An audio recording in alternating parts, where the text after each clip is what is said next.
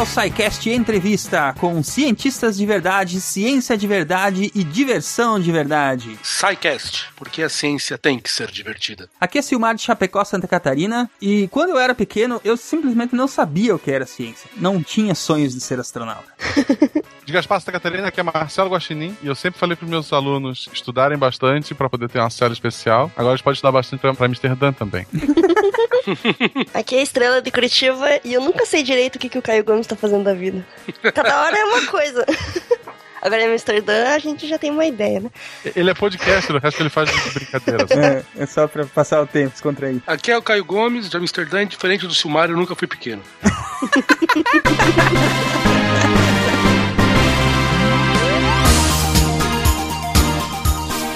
Muito bem, ouvintes, bem-vindos à diretoria, sessão de recadinhos do SciCast, um oferecimento de Seagate, criando espaço para a experiência humana. Boa noite, boa tarde, bom dia, Juliana, como vai? Tudo ótimo, né? Semana tá boa, né? Nossa, tá excelente. Amanhã, amanhã vai ter filmão. Mas nós já vamos falar sobre isso. Juliana, me ajuda a lembrar quais são as formas dos ouvintes entrarem em contato com o SciCast? Facebook é facebook.com.br podcast. Twitter é twitter.com.br podcast. Instagram, instagram.com.br podcast. E e-mail, contato arroba. Muito bem, a melhor forma de enviar sua dúvida, crítica ou elogio é através do formulário de contatos do site. Procure sempre lá no número contatos. Essa parte a gente devia deixar gravado, né? É isso que eu ia falar agora, né? A gente já podia deixar gravado, assim.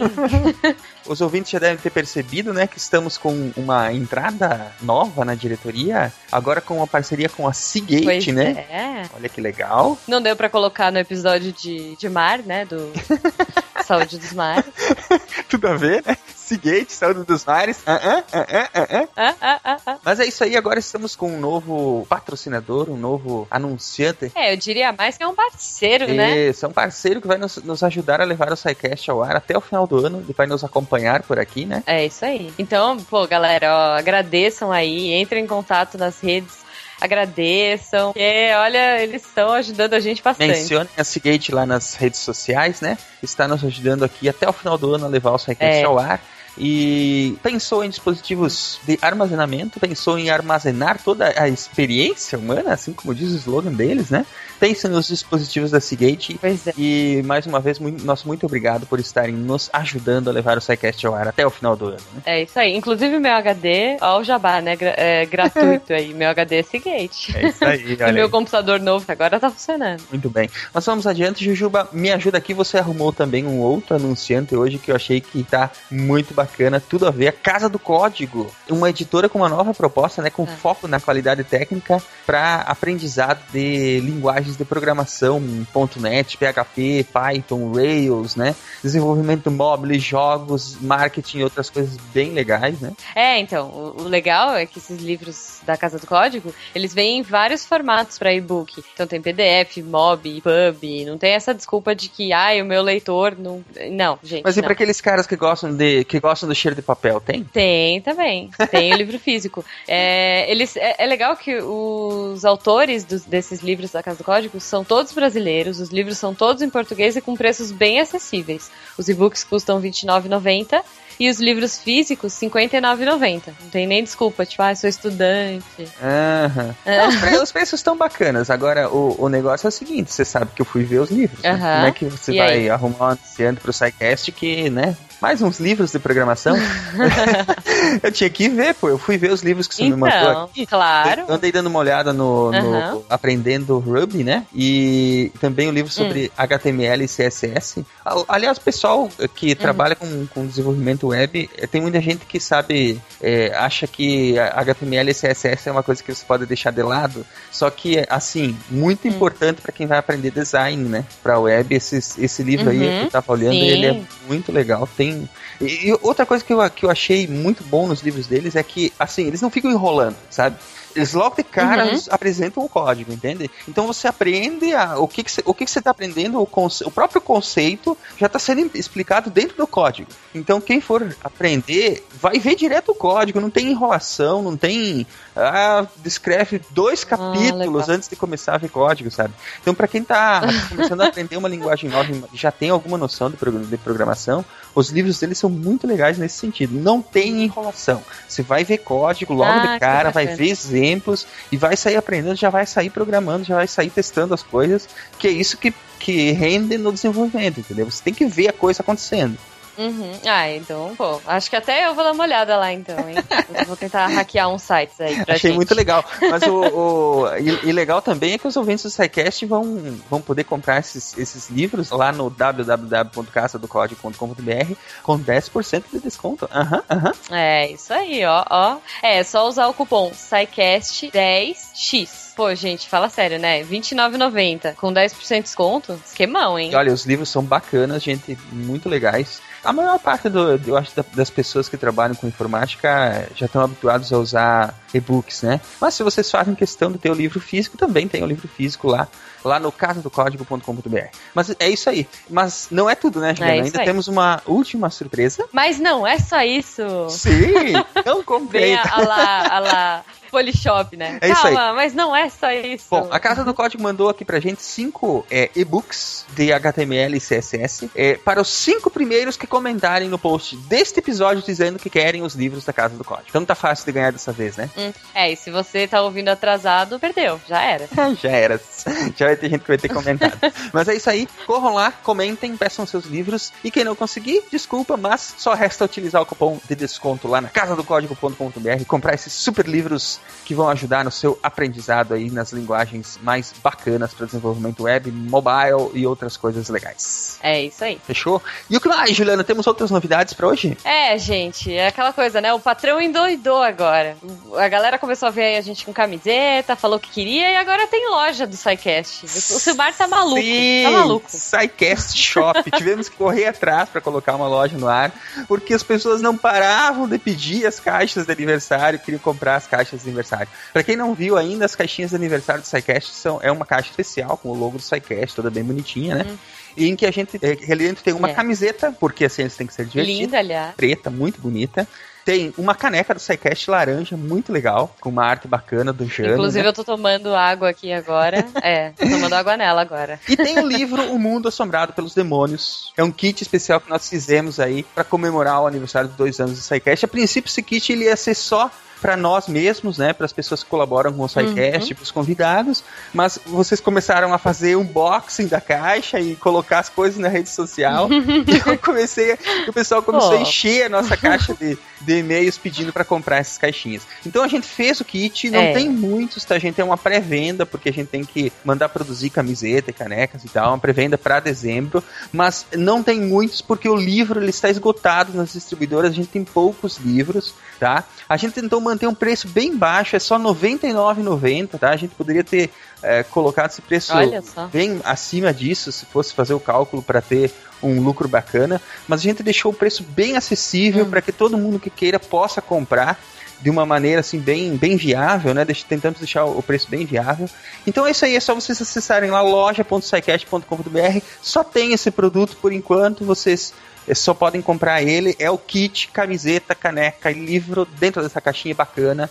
Tem os links aí no post, ou vocês podem digitar direto loja.sicast.com.br e adquirir aí essa caixinha comemorativa de dois Sim. anos do SciCast, né? Gente, a camiseta é incrível, é muito linda. A caneca, então. Nossa, nem se fala. Vocês Bom, vocês, vocês já. A gente sabe, né? Vocês estão aí na nossa orelha pedindo, é então. isso aí. Todo mundo que pediu já sabe, já viu e tá com vontade. Agora é a hora, gente. É isso aí, então. Pra todo mundo que pediu, pediu, pediu, pediu. Então corram lá, loja.sicast.com.br e garantam Sim. o seu kit de aniversário. Dois anos de SciCast. É isso aí. Perdido em Marte, nos cinemas, Juliana estreou finalmente. Sim, Perdido em Marte estreou ontem. A gente ainda tá com a nossa campanha pra vocês. Gente, se vocês quiserem ganhar o livro Perdido em Marte, Da editora Arqueiro, né? É isso aí, o livro da editora Arqueiro. Vocês tirem foto, vocês têm que ser bem criativos, tirar foto que tem a ver com, com o livro ou não, enfim. é, Quem, quem tirar tem mais chances, né? Mas tem que Filme, ser né? super criativo. É, com o livro ou com o filme. Tem que ser criativa, tem que ter batata e tem que colocar lá a hashtag bonitinho, SciCast em Marte. Se quiser até marcar o, o arroba SciCast Podcast pra facilitar a gente achar a foto. É pela, pela hashtag a gente acha. É, nossa, tem gente, tem umas fotos muito boas já, né? São só cinco que livros. tá sendo muito já tem uma galera super criativa. É, nossa, adorei. Pena que a gente não pode mandar, né? Mas. Quer dizer, a gente pode, né? Não vai ganhar. Até podem, mas não vão concorrer. É, tá bom. Mas é isso aí então. Participem lá, concorram aos cinco livros Perdido em Marte da editora Arqueiro. Mandem fotos com batatas para todas as redes sociais. Coloquem lá a hashtag SciCast em Ah. Marte. E o que mais, Juliana? Vamos nos reunir para ver esse filme pelo Brasil todo. Vamos fazer muito barulho para Fox trazer mais filmes de ficção científica. Sim, amanhã, todo mundo nos cinemas. A gente colocou lá no Amigos do Pause, o Lucas ajudou, o Lucas Barramute, nosso querido. ah, já agrupou todo mundo lá no, no Facebook. Então vai lá, dá uma olhada na sua cidade. Quem tiver camiseta laranja, vai de laranja. Meu, vamos fazer barulho, vamos aparecer nos cinemas, tirar foto, socializar com os Psycasters. É isso aí. Vão para os cinemas sozinhos ou acompanhados com os amigos ou sem os amigos. Levem um cartaz, uma folha, qualquer coisa. Escrevam um hashtag SciCast em Marte. Tirem fotos e postem nas redes sociais pra gente fazer bastante barulho, né? Uhum, sim, depois a gente marca Fox. A gente tem que agradecer. Ah, essa semana foi, foi uma diversão só, né? Foi, foi muito bacana produzir o episódio da semana caramba. passada, mas ele ainda não acabou. Ainda temos todas essas ações bacanas pela frente durante essa semana, né? Vão Não. ao cinema, prestigiem o filme, prestigiem o SciCast Hum. e vamos fazer bastante barulho, provar que a gente gosta muito de ficção científica nos cinemas. É. E pra quem tiver em dúvida se o filme é bom ou não, ó, eu já assisti duas vezes. Privilegiada, ostentação. Desculpa, Simar, desculpa. Eu já vi duas vezes e amanhã eu vou de novo, porque ó, é muito bom, é muito legal. Muito bem. É isso aí, pra finalizar, lembrando que as playlists do SciCast estão sendo publicadas lá no Deezer, tem os links aí no post. Para você que gostaria de ajudar o SciCast financeiramente a permanecer no ar, tem o Patreon e o PagSeguro, links também aí no post. E para você que tem um negócio, produto ou serviço que queira ligar ao SciCast através de um anúncio, aproveitem e falem com a Juliana lá através da agência Protons. Os links também estão aí no post. É isso aí, fala comigo que eu tô chegando na minha abstinência já. Faz um tempinho que ninguém me manda A e-mail. Juliana vai. sofre da abstinência de Tô contando aqui. E ela precisa receber e-mails em um intervalo periódico. Sim. Muito bem, gente, é isso. É, vamos à entrevista com o Caio Gomes, que está muito bacana esta semana. Ele nos concedeu essa entrevista, conversamos sobre a vida dele, a vida Tá muito pesquisador. Tá muito legal. O, o Caio é um, um cara excelente, um cara muito bacana. E tem um exemplo de vida também a ser seguido. Ele nos contou Uhum. como ele abandonou a academia para fazer pesquisa fora da academia. Olha só que legal. Não precisa ser cientista só na Olha academia, dá para ser fora da academia. Mas vamos lá, vamos escutar a história dele, vamos escutar e Tá prestigiar aí, vai, vai ser bem bacana. Diga tchau pro pessoal, Juliana, e nos vemos na semana que vem. Tchau pro pessoal, Juliana, e nos vemos na semana que vem. Espírito Marcelo do Foi seu aí. grande essa, hein? Foi. um abraço, gente. Tchau, tchau. Tchau, gente.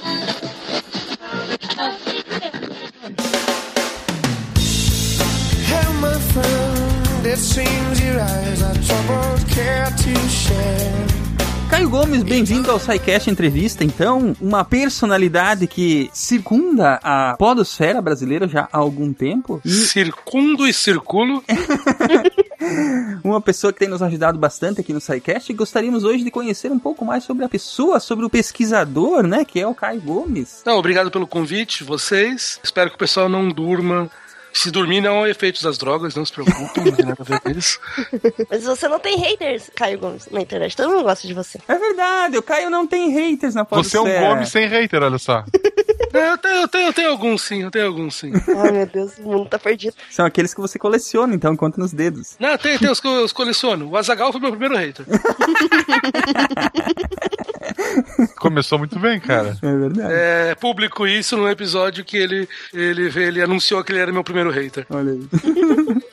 Muito bem. Caio, conta uma coisa pra nós. O quão distante está o Caio Gomes Padawan do estereótipo da criança prodígio? Ou você está mais perto? ou você está mais longe? Não sei. Nossa, que pergunta difícil. Claro, você era uma criança ativa, você era uma criança que gostava de ciência, você era uma criança que não tava nem aí pra nada. Não, cara, eu sempre fui estereótipo de criança nerd. Isso não tem. acho que isso não tem muita fuga, assim. Você teve muito estímulo em casa pra ciência, pra curiosidade e tal. Meus pais são pessoas que vieram do Nordeste. A minha mãe é da Paraíba, meu pai é do Sergipe. E minha mãe nunca terminou o, o ensino básico, vamos falar assim. O meu pai, ele veio para São Paulo e aqui ele fez supletivo. E aqui não, né? Aqui não Amsterdã. Ele, ele foi para São Paulo, lá ele fez supletivo, depois fez faculdade. Então, meu pai era advogado. Na verdade, meu pai fez supletivo e daí ele entrou na Polícia Militar. Ele, na verdade, ele, nem na Polícia Militar, ele entrou na, na, na finada Guarda Civil, que não existe mais. Não essa que vocês veem, era uma outra. E de lá depois ele entrou. Ele, quando ela acabou, ele foi pra Polícia Militar. E nesse meio tempo ele acabou fazendo direito. Então, meu pai era um cara de humanas que é, sempre não foi bom em matemática. fun, fun facts. É, no supletivo, a- ele não. A matéria que deu problema para ele foi física. Então ele quase não se formou no supletivo por causa de física. Mas foi por causa dele, principalmente, que eu desenvolvi esse gosto por estudar. Meu pai era, na definição moderna, ele seria um nerd, só que ele era um nerd humanas.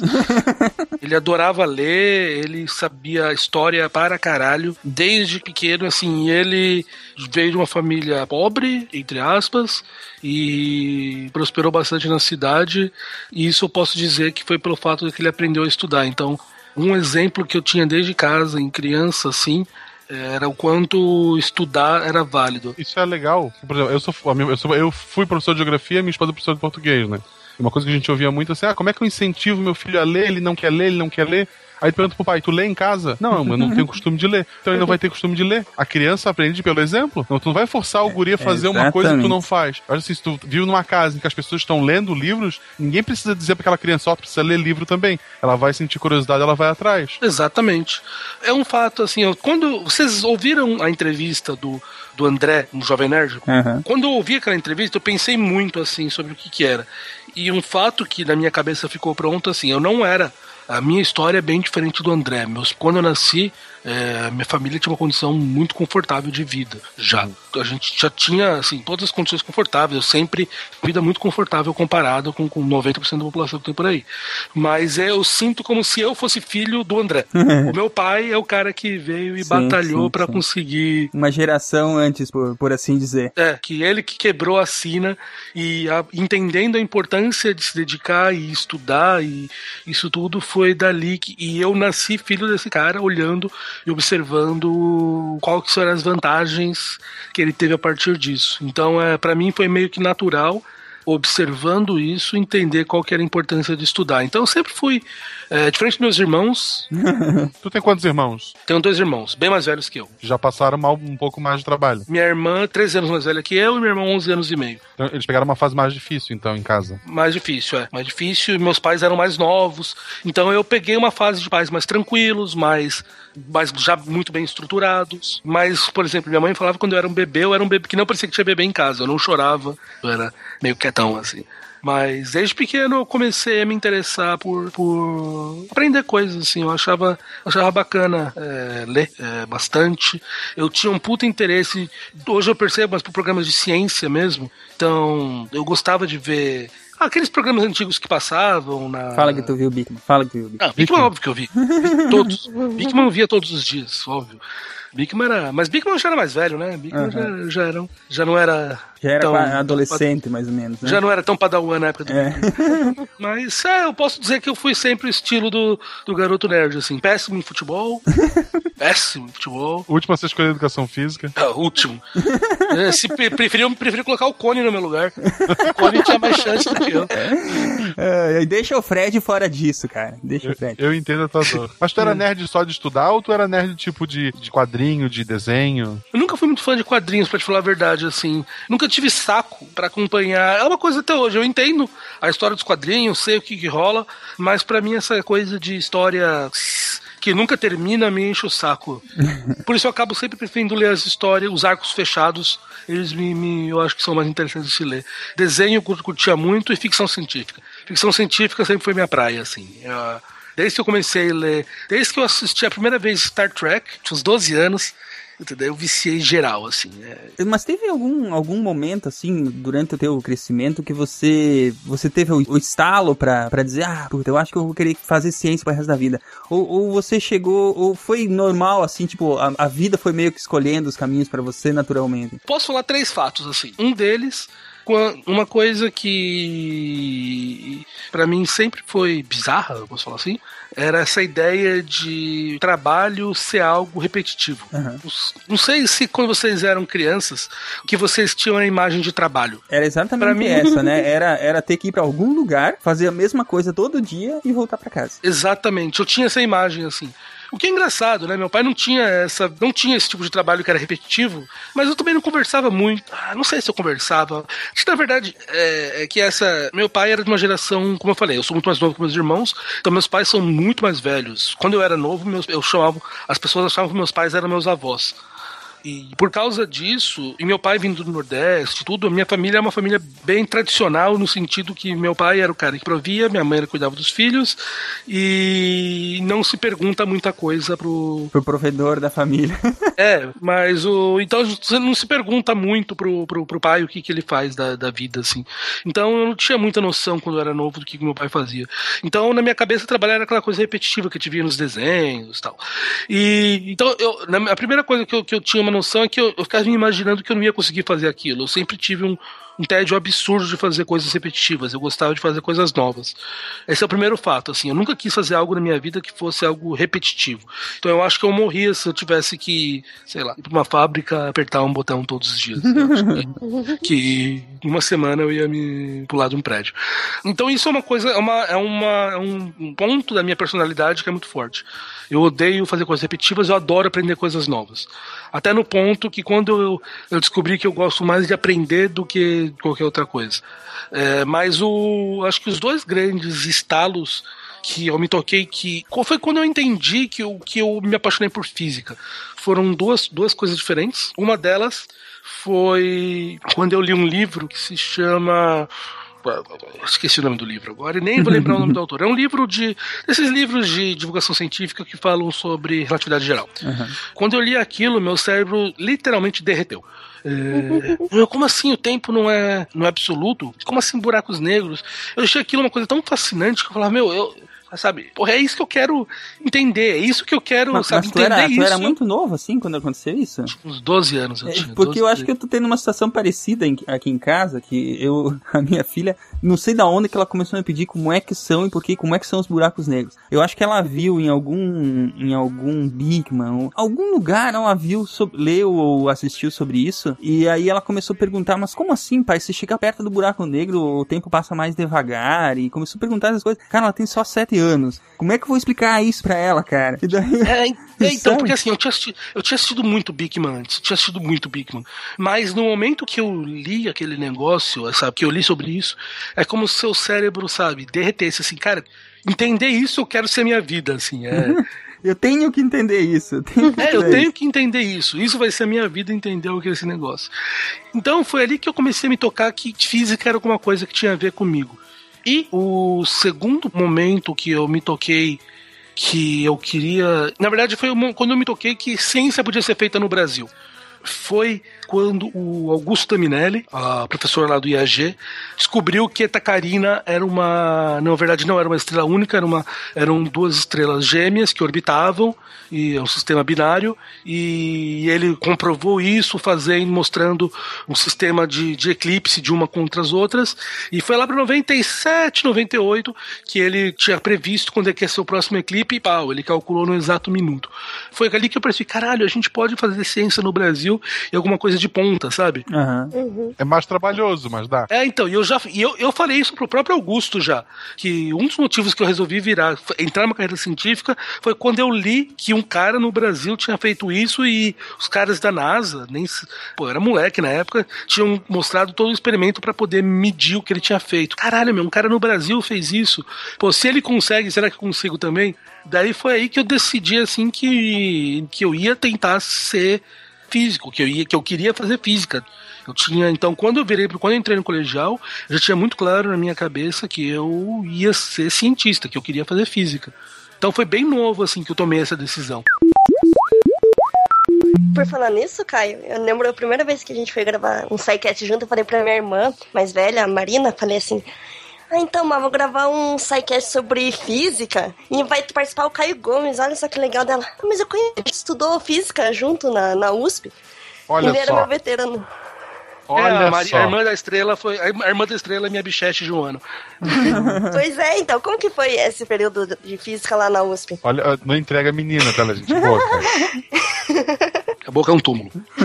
É, Tu praticamente não teve aquele dilema de, ah, o que, que eu vou fazer na, na, na universidade, né? Não, não tive. Nunca, não, não, não tive, não tive. Mas antes de falar da universidade, eu queria falar um pouquinho do colegial. Manda bala. O colegial pra mim foi muito importante por algumas pessoas que eu acabei conhecendo, que acabaram me que que assim, eu tinha essa certeza, mas daí no colegial eu tive a sorte de conhecer algumas pessoas que me deram o pontapé final pra pra entrar nessa área. É, como eu falei assim antes, é, eu. É diferente, até dos meus irmãos, tudo, quando eu nasci, a minha família já tinha uma, uma situação de família, uma situação muito confortável em casa. Então eu não vou, não vou negar, assim, que eu tive maiores facilidades que muita gente tem por aí. E até em estudar em bons colégios. Não vou mentir isso. Mas isso não é vergonha, não, tá?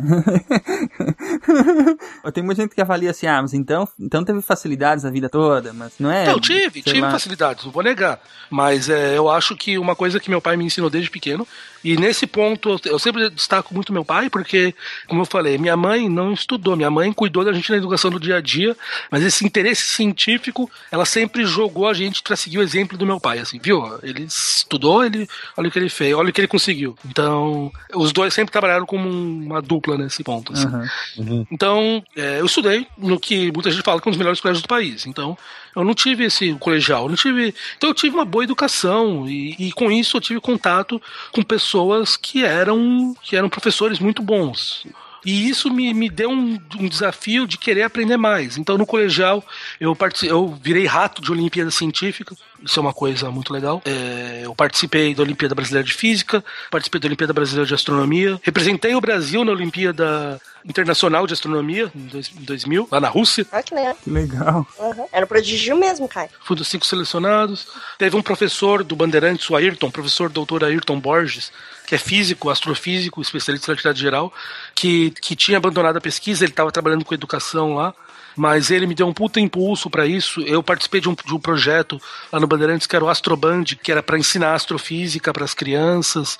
Então, eu fui a primeira pessoa do mundo a fazer participar de um projeto da NASA que permitia crianças de colégios a controlarem satélites lá nos Estados Unidos para poder fazer medição de supernovas. Legal. Foi bem legal isso. É, a gente participou de um projeto que a gente planejou para a NASA um dos módulos que vai para uma futura missão da Marte. Tá lá o meu nome como um dos projetistas de uma futura estação. Nossa. O teu nome vai estar realmente em Marte, né?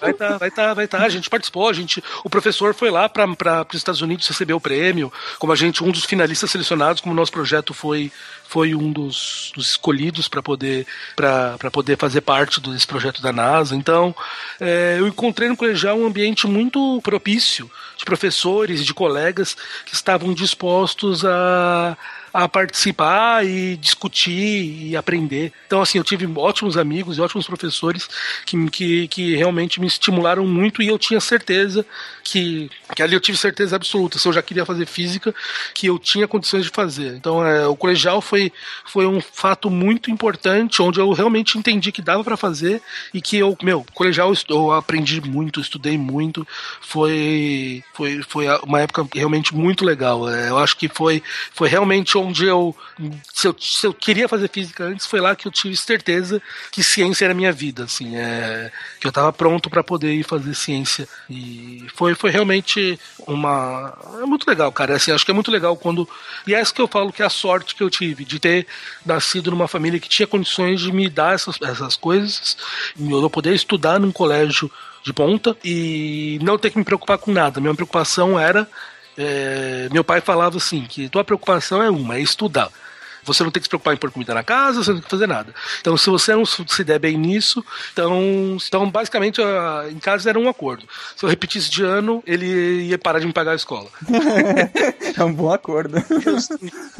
É porque assim, ó, Caio, você falou que você teve, por assim dizer, uma infância privilegiada. Só que eu percebo o seguinte também, quando a gente. é, eu, eu infelizmente não tive essas possibilidades que tu teve, tá? Porque eu realmente, vamos dizer que ainda estou. estava um- uma geração anterior. Né? Como, como, por exemplo, os teus pais. Então eu tive que sair e construir essa, essa vida que eu tenho hoje, eu tive que construir ela, né? Agora, ah, também tem o seguinte, né? Você se sobressaiu porque a régua que você, que, que você teve que superar também, a expectativa que você tinha de você era maior, né? Então, ah, Isso, é. isso, então assim, é. não, não, não, não, não é, é, não, não, a gente não pode jogar as coisas todas naquele velho conflito de classes, entendeu? Porque é, depende muito do talento individual da pessoa para, porque você podia ter todas essas opor- oportunidades e ter, vai, feito da tua vida nada, como tem muitos jovens que têm muito mais possibilidade até do que você teve e não fazem nada, né? É, exatamente. Quantas É. empresas, os filhos que depois, de- quando- a- o, o cara cria a empresa do nada, cria um, um império milionário, aí morre e passa pros filhos, os caras, sem conhecimento nenhum, destrói a empresa em dois, três tudo, anos. é, é verdade. Então, é, é, então assim, ó, relaxa, cara. Não é, não é porque você teve um pouco mais de possibilidade que, que diminui os- as coisas que você conquistou, entendeu? É, eu entendo isso. Quando eu era mais, mais novo, é, principalmente na época da, da faculdade, eu tinha um pouco. Tinha essa coisa assim, ah, esses caras privilegiados que foram. É, hoje em dia eu, eu, não, eu entendo isso um pouco melhor, assim. Eu acho que, que eu entendo que por um puto esforço dos meus pais, que vieram do nada é, e se esforçaram pra caralho pra poder construir um, um bom ambiente pra mim e pros meus irmãos. A gente, eu tive uma, muito mais conforto do que, do que eles tiveram, mas por outro lado também a régua em casa era o que você falou ali. É. Não era a regra não era esperada nada menos do que a gente ter o, o máximo esforço possível por essa, esse privilégio. Assim. Então era Uhum. é, a, regra, a régua que me foi passada era bem alta também. E, e, e meu pai era muito claro nisso ali. Ah, você tá tendo essa vantagem, mas vai ter que, que. Basicamente, enquanto. Se você estiver indo certo, eu vou te ajudar o máximo que eu puder. Mas falha, mas caga comigo que você tá fudido. Faz parte. É importante que você percebe e valoriza isso também, né? Exatamente. Não é, então isso foi, foi ali. Então, por esse ponto, é, pô, tive uma coisa ali, mas é, eu acho que foi. Meu pai era muito claro que isso não era um. pra, pra gente considerar isso como algo dado. A gente ia ter que merecer por ali.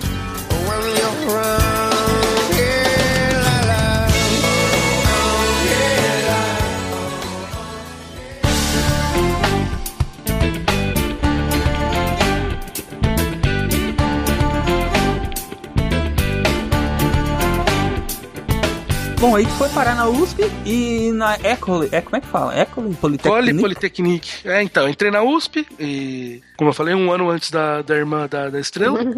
Cara, um, um, um parênteses. Como esse mundo é pequeno, né, cara? Não, veja bem, nós, tu, tu e o Pena se reencontraram no, no SciCast. O, Exatamente. a, a, a irmã da Estrela estudou, estudou contigo, enfim, não, não, não é tão longe assim, ah, vocês provavelmente chegaram a se conhecer, né? Não, a gente se conhecia, não, a gente se conhecia. Não, não era, não era assim, ah, de vista, não. É, A gente se conhecia mesmo. o não, mundo é muito pequeno, cara. O André é pai dele, não é isso? que eu entendi? É, o André é meu pai. Isso aí. É, a, cor, a, cor, a cor é a mesma. Só, só não pega a altura, né? Porque eu sou um pouco, pouquinho mais alto que o André. Só. Ele é baixinho? É, é que eu sou, eu sou grande, cara. Eu sou Tu grande. tem quanto, então- tu tem quanto de altura? 1,87. Nossa senhora. Eu lembro na campus, eu fui abraçar o Caio e tive que olhar pra cima, cara. sou meio grande, sou meio grande, cara. Então, eu entrei, na, eu entrei na USP, como eu falei, assim, eu tinha. É, até que, aquele momento eu tava certo que eu queria fazer física, e mais especial ainda, eu queria fazer física teórica. Porque uma coisa legal, é, uma das coisas que me encantou naquele livro do Einstein é que eu descobri que pessoas podiam fazer, podiam ser cientista sem ter que fazer experimentos reais, experimentos que dependiam com as mãos. Então, como eu falei, eu era muito bom em futebol. O Cone jogava melhor do que eu. E é algo que eu, e é algo que eu herdei do meu pai. É um fato muito engraçado. Meu pai, como eu falei, ele foi oficial da Polícia Militar, ele era coronel. E daí uma vez chamaram o coronel para bater bola com o pessoal lá no, no, no batalhão. Nossa senhora. E meu pai, tão bom em futebol quanto eu, pegou a bola lá, não conseguia tocar nunca na bola. Daí uma hora ele pegou a bola, viu o gol e meteu o chutão pra bola do gol e saiu comemorando. Era o gol do lado dele. Sério isso, Caio? Você não tá Sério, tirando não, essa história é real. Não, não tô tirando onda. Essa Como história é é que é o nome do coronel, co- coronel Gomes? Cícero, é meu nome, é Caio Cícero, meu pai era tá. Cícero. Aham, Cícero é em homenagem ao meu pai. Tá. Então é nesse ambiente muito propício a atividades manuais que eu fui criado. Então, cu- quando eu tinha uns 13 anos, é, minha mãe tava lá no final do ano arrumando a casa pro Natal, daí a, a luzinha tava queimada, né? Uhum. A luzinha de pisca-pisca. E daí eu, esperto, eu olhei e falei: ah, tá queimada a luzinha lá, pisca-alerta, o que significa que uma delas tá queimada, as luzinhas são ligadas em série, e então é muito simples, é só cortar que tá queimada, trocar o fio e beleza. Só que eu, Fechou. só que eu não pensei no seguinte fato. Aquelas luzinhas funcionam em corrente contínua, não alternada. Então eu cortei o fio e na hora que eu liguei, eu liguei ao contrário. Ai. E foi uma explosão pra tudo que tava. E eu explodi todas as luzinhas e dei um curto na casa da minha mãe. Então isso prova que eu conhecia o fato teórico, mas o fato prático era muito mais complicado do que eu imaginava. Tu mesmo contou uma história, uma vez quando o físico teórico ele entra no laboratório, tudo para de funcionar? tudo para de funcionar, tudo para de funcionar, exatamente. No laboratório 1 em física em, lá na USP, você tem que fazer um experimento que você quer provar basicamente as aproximações naturais que a gente faz de física dos fluidos não funcionam quando você tem um fluido muito viscoso, quando você tem um, um- um tubo muito pequeno, porque a interferência com as bordas do tubo vai ser grande e tal, tal. Então é um experimento muito chato que você tem que. Você, basicamente, você joga umas bolinhas de metal num, num tubo de óleo e, e você vai cronometrando o tempo que elas vão descendo. Basicamente, quanto maior a bolinha, maior ele vai ser em relação àquele espaço finito, as aproximações de, de, de tubo infinito para ele valer, e, a sua, e o seu tempo vai, vai ficando. E ele não vai ser uma relação linear do tempo de queda com o tamanho da bolinha. Esse experimento todo mundo faz, é muito chato, mas é o primeiro experimento que é feito para poder mostrar que a sua, a sua experiência, é, o seu modelo, ele é uma aproximação da natureza. Então todo mundo obtém uma bela curva fugindo da reta. O meu ficou uma reta mais bonita que eu vi na minha vida. Ficou perfeita, assim. Então, é, foi inacreditável. O professor olhava pra cara e falava: Como é que você conseguiu uma reta? Eu não sei, caralho. Eu joguei essa merda aqui, não, não deu certo. Então, é, você vê que, que, que, que mesmo laboratório eu tinha problemas. Eu fiz tudo direitinho e eu consegui obter uma perfeita reta. Então, as leis da natureza param de funcionar em torno de mim. É basicamente isso que acontece. Mas então, eu entrei na física lá, lá hum, na física na USP de São Paulo e eu fiquei dois anos aqui em São Paulo, lá, aqui em São Paulo, lá em São Paulo, no curso de física da USP, eh, eh, trabalhando, eh, estudando. Basicamente, nesse tempo eu não fiz iniciação científica, não fiz nada. Eh, tive ótimos amigos, conheci vários professores que são que, que, que até me seguem no Twitter hoje em dia, tudo, tudo, tudo são pessoas que eu mantenho até hoje. Então, sei lá, tem, tem vários professores, em especial o professor Henrique Fleming, que é um, uma das pessoas que nunca me deu aula, mas é um dos caras que mais me estimulou na carreira científica até hoje. Então, é, é um professor que, que tá lá e é, que, é- que é muito importante para assim que eu, que eu entender como físico teórico funciona. E nesse meio, nesse meio tempo, nesses dois anos, é, eu descobri que a USP tinha acabado de fazer um convênio com a École Polytechnique de Paris. Basicamente, a École Polytechnique de Paris é a escola mais tradicional da, da França. A escola foi fundada por Napoleão em 1700 e tanto. É, Descartes foi professor lá. O Poincaré foi aluno. O Galois tentou estudar lá, o Mandelbrot foi aluno de lá, o, aluno- o grande aluno famoso mais recente, o Mandelbrot. Então, logo que eu, que eu entrei, estava a segunda turma estava indo para lá. Então, alunos que tivessem bom resultado no curso poderiam prestar uma prova e, se aprovados, eles iam terminar o seu curso em duplo diploma lá. E eu decidi que eu ia tentar fazer essa loucura aí. E- Tinha alguma noção de francês? Não. Nenhuma. Inglês. É, ingl- Inglês é. Inglês eu já falava um pouco, assim. é, Era parte do kit, assim, kit, vamos falar, kit classe média. Meu, meus pais me mandaram pra escola de inglês. Windows, Word, Excel e inglês. Mas os franceses falavam inglês lá? Não, então. Daí, só que daí o curso lá ia ser feito em francês. Então, no segundo ano eu prestei a prova e acabei sendo sendo aprovado para poder ir lá estudar. Então, Mas isso já no segundo ano da graduação. segundo ano da graduação. Olha aí. É, porque o que, é- qual, que é, qual que é a diferença? O sistema de ensino francês ele é bem diferente do sistema brasileiro. Quando o aluno termina o equivalente lá ao lycée, né, que é o ensino médio, eles fazem uma prova que é chamada baccalaureat, ou BAC, E nessa prova tem um PHD Comics que tira sarro disso. É uma das provas que, que, que decide o futuro da criança. Vamos falar o seguinte: se você for mal, você não vai para lugar nenhum. Se você for médio, você vai para a universidade. E se você for bem, você vai para o que chamam dos prépa, são as écoles préparatoires. Que, o que são esses prepas? Eles são como se fosse. São. É muito. É, é como se fosse um cursinho, entre aspas, por onde dois anos os alunos vão estudar matemática, física, principalmente, é, de altíssimo nível. Então eles vão estudar num, num nível muito, muito, muito alto. De matemática, física, química. Normalmente são matérias de exatas, não é muito matérias de humanas. Algumas têm, mas normalmente as mais famosas são de matérias de exatas. No final desses dois anos, você pode fazer o- as provas de entrada para essas grandes écoles, que são o corpo de estudo mais famoso da França. Então você tem a École Polytechnique, a Normale Supérieure, que são as duas mais famosas, e tem uma dezena de outras grandes écoles menores que existem por ali. Então o- a universidade acaba sendo o segundo ponto de entrada. Se você não, ou se você não foi bem no BAC, ou se você não foi bem no, no preparo, você acaba indo para a universidade. Se você é bem preparado, você entra numa das grandes écoles. E você entra já depois de dois anos do nível de ensino é, ao de alto nível de matemática e física. Entra lá cantando pneu, entra com tudo. Não, os caras entram num nível muito alto, é um nível muito alto. E por isso que a gente ia no final do segundo ano.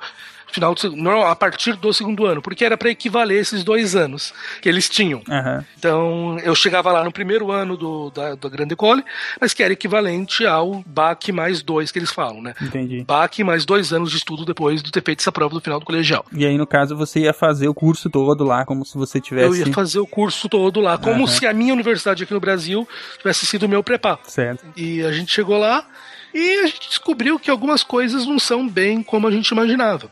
Porque os meus dois anos aqui não eram tão equivalentes aos dois anos deles lá. Imagina.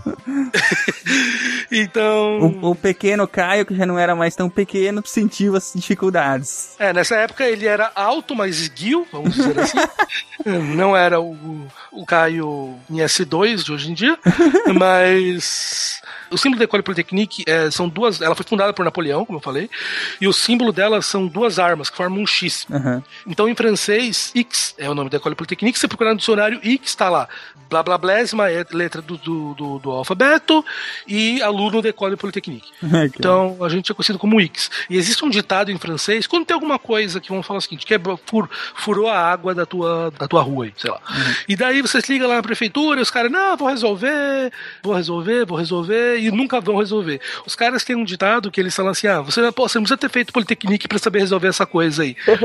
Então, mas ela é muito presente na cultura francesa. Aham. Então, basicamente, é algo que a gente só foi descobrir lá. Foram você e quantos? No meu ano, aqui no Brasil, foram 12. Seis da USP e seis do Rio de Janeiro, do FRJ. Ninguém falando francês. Não, alguns falavam bem francês, outros não, que não falavam. A gente foi, a gente foi um mês antes para uma cidade chamada Villeneuve-sur-Lot, no sul da França, perto de Bordeaux, entre Bordeaux e Toulouse, onde a gente fez um mês e pouquinho de um curso introdutório ao francês.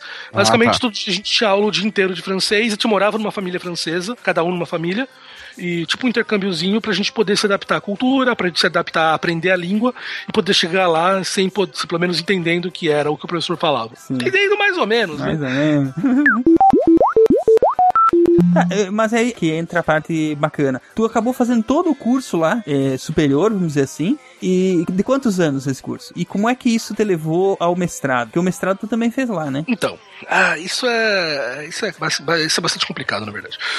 é, O que que não é complicado em física? é, né, e principalmente quando você tem que transportar os diplomas de outras escolas pra cá, é, é, é muito difícil explicar. A Politecnique, o curso completo dela são quatro anos.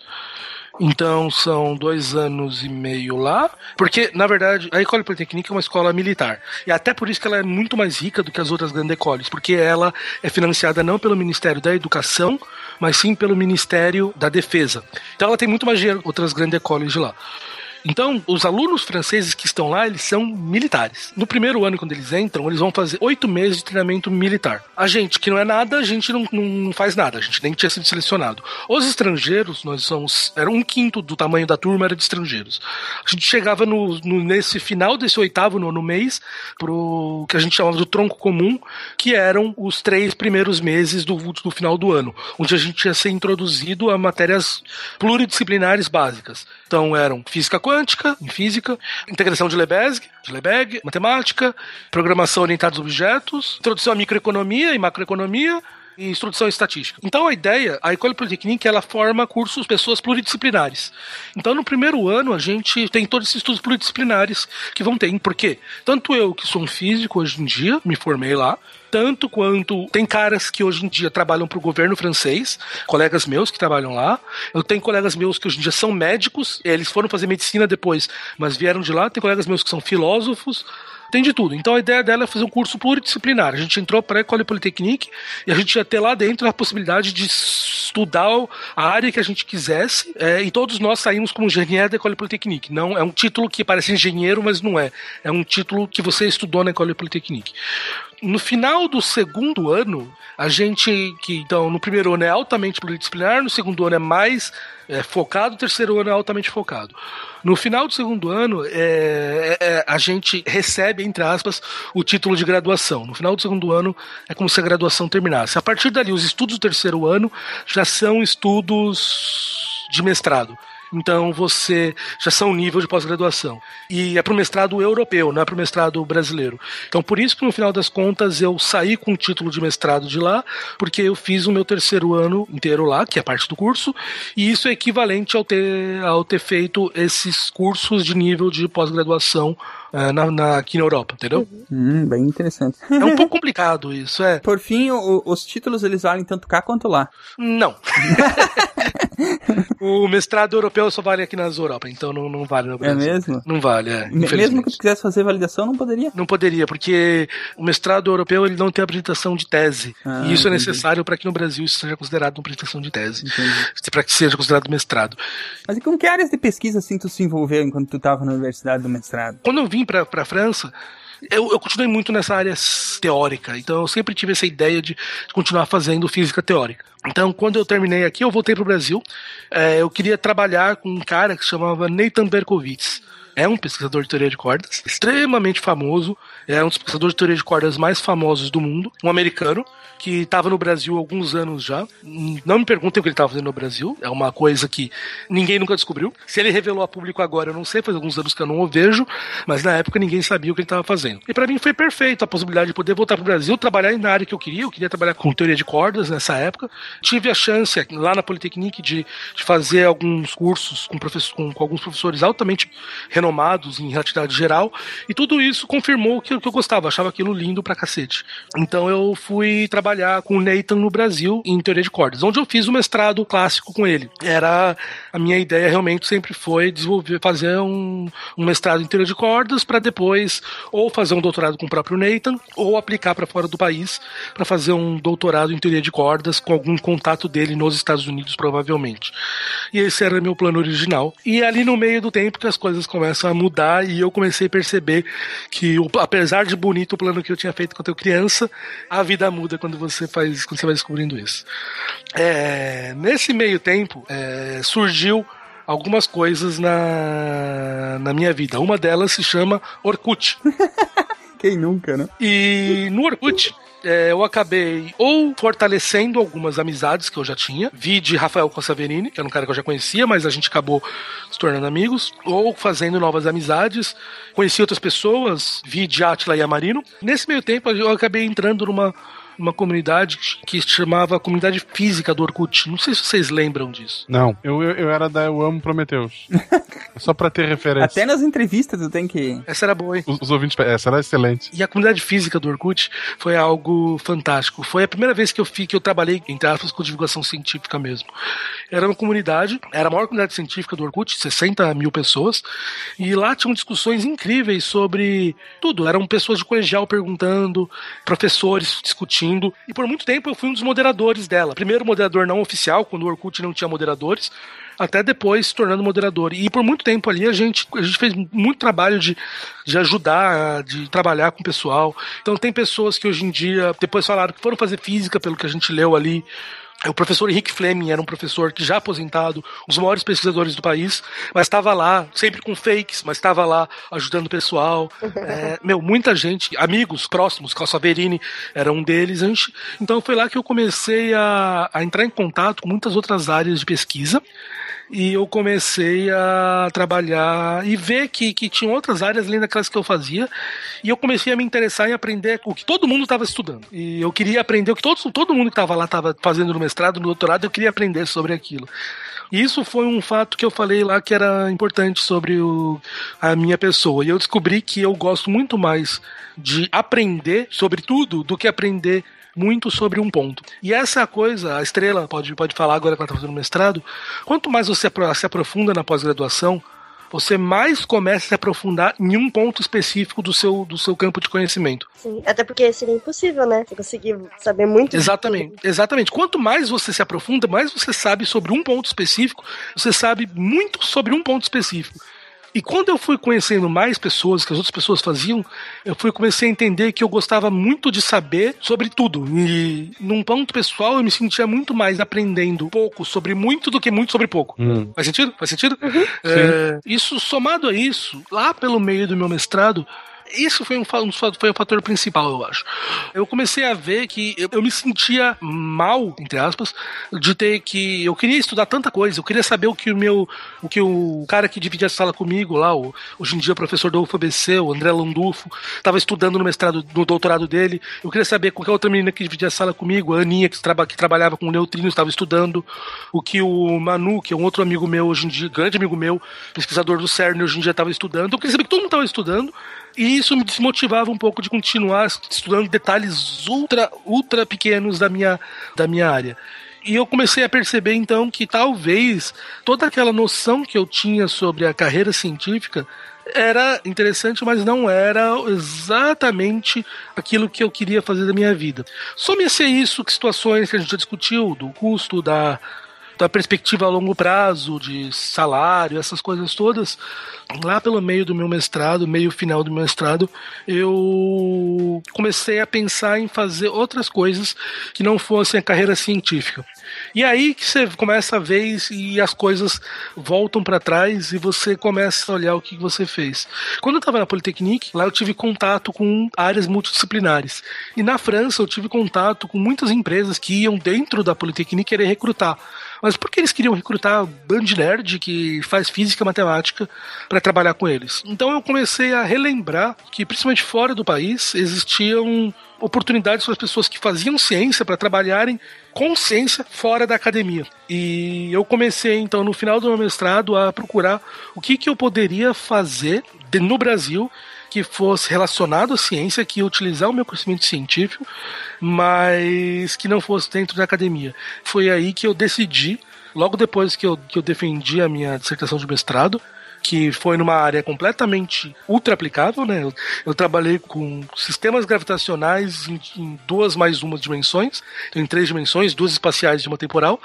É, são sistemas muito interessantes que ajudam a gente a entender muito melhor como o nosso. São muito mais simples de resolver, então eles ajudam a gente a entender como o nosso universo em três mais uma dimensões funcionam. Mas no final disso, eu decidi que eu não ia partir para um doutorado e eu ia procurar fazer algo fora da academia, mas que pudesse utilizar o meu conhecimento de física como cientista o que foi uma loucura. Hoje em dia, pensando, é quase uma loucura total. Assim? Eu não conhecia ninguém, eu conhecia poucas pessoas que tinham feito. Na verdade, não, não conhecia ninguém que tinha feito isso entre meus conhecidos do Brasil ainda. Que tinha largado e estava procurando um emprego desse tipo lá. Até porque terminar o mestrado e não fazer um doutorado, né? É quase um contrassenso, né? Pelas coisas que a gente ouve sobre a carreira acadêmica. Né? Existia um preconceito muito grande na época da, da, da física contra as pessoas que largavam a física as pessoas falavam, professores falavam, ah, largou a física porque não tava, não era bom o suficiente, não estava preparado para poder aguentar o baque que é a, a academia, tudo. E óbvio que eu falava isso também. Quem não foi um adolescente idiota? Cheque. É, quem não falava isso? E quando eu decidi que eu ia largar a física, papá, eu, fui, eu virei um desses fracassados, né? E de repente eu me vi sendo aquele cara que tava lá. E vou te falar que, que teve muita gente que se dizia amigo que fechou o rosto na época. Que por trás começou a falar que, ó, o fracassado ali, quer Puta largar a que pariu. física. Traiu o movimento. Traiu o movimento. Tem muito cara que começou a falar isso. E, e ah, não, ele tá saindo porque não aguentou e tal. O pessoal que falou isso, onde estão vocês agora? Contem pra mim. Olha aí o Caio. Diga pra mim, onde, onde vocês estão? Olha onde tá o fracassado. Vamos falar em off, vai. É... Onde estão,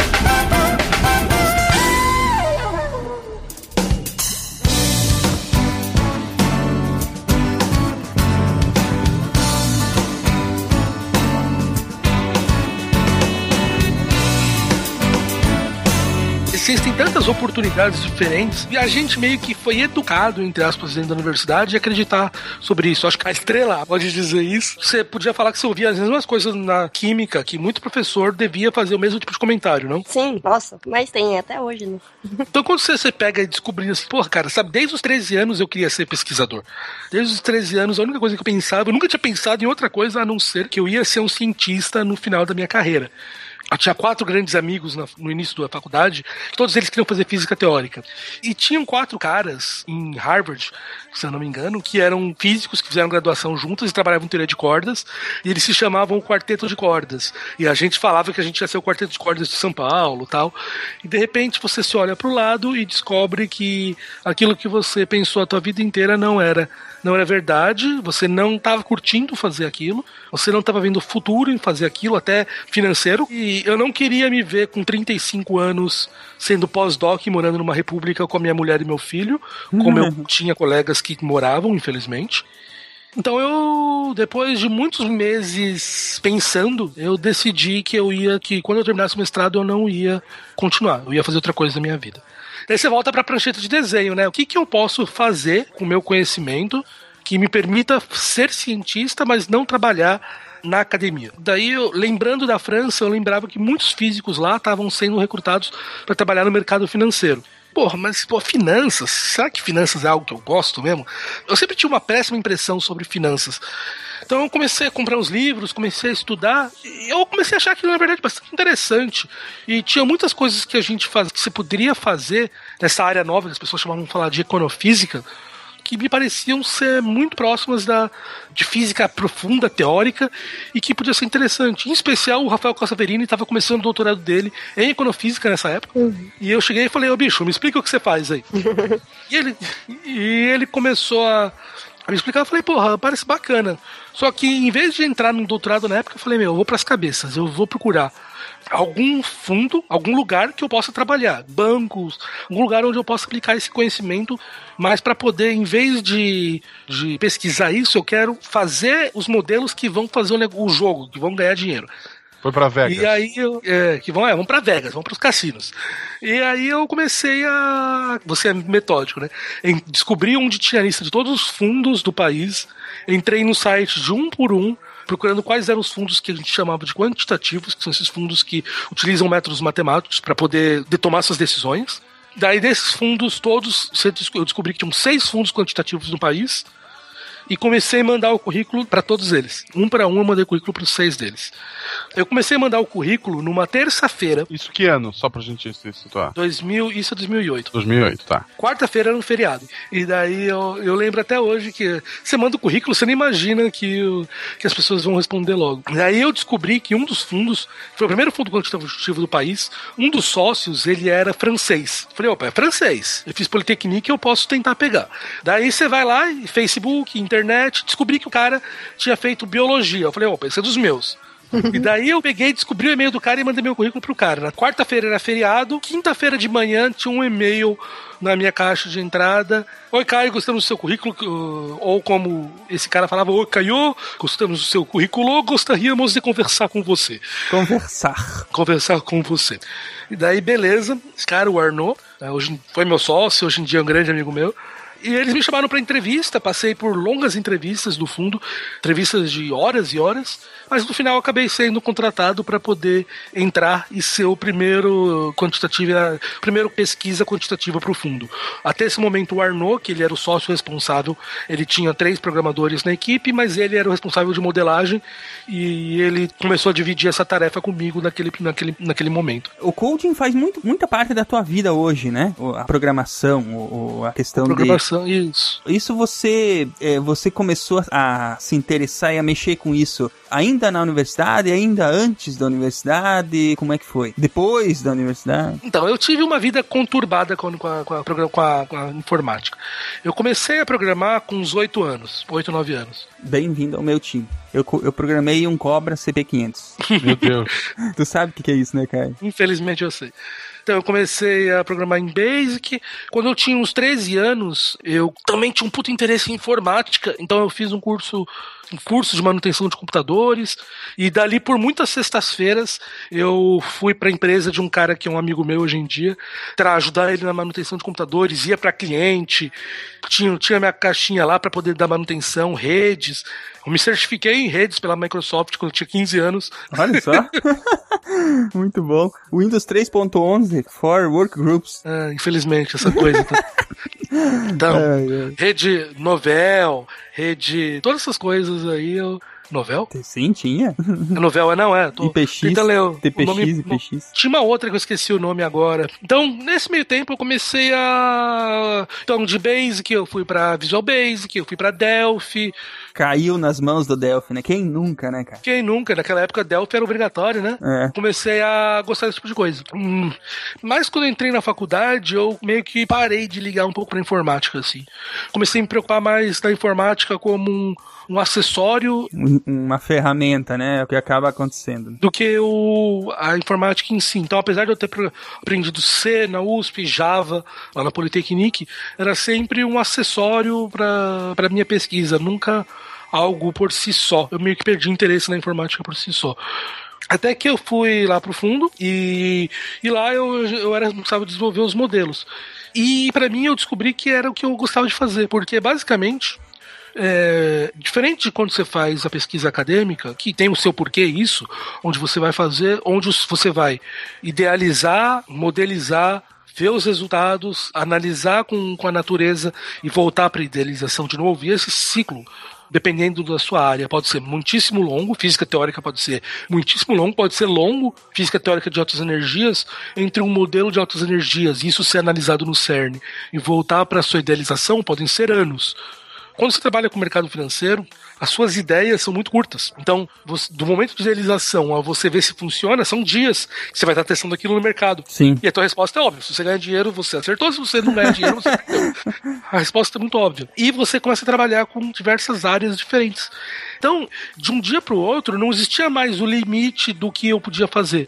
O que importa quando você está pensando de maneira prática é você ganhar dinheiro. Sim, aquela é a tua régua, né? O, o- exatamente como tu falou. Se o teu trabalho tá sendo bem feito, você tem que estar ganhando dinheiro. Exatamente. E o que você vai fazer para ganhar dinheiro? Não importa. Não importa se para isso eu vou utilizar teoria da informação, não importa se para isso eu vou utilizar uma teoria de, de ondas em cima das coisas, não importa se aquilo se eu vou utilizar teorias estatísticas, não importa o que, que eu vou usar. Eu tinha total liberdade de fazer o que eu quisesse para desenvolver os modelos. E eu então eu fiquei, realmente eu descobri aquilo que eu gostava, porque eu tinha toda a ciência à minha disposição, teoria do caos, para poder olhar o que eu quisesse e desenvolver modelos em cima daquilo. Obviamente eu não era especialista em nenhuma dessas áreas, mas hum, em um ano eu acabei estudando áreas tão diferentes que eram completamente longe do meu doutorado, do meu mestrado, do meu que seria meu doutorado.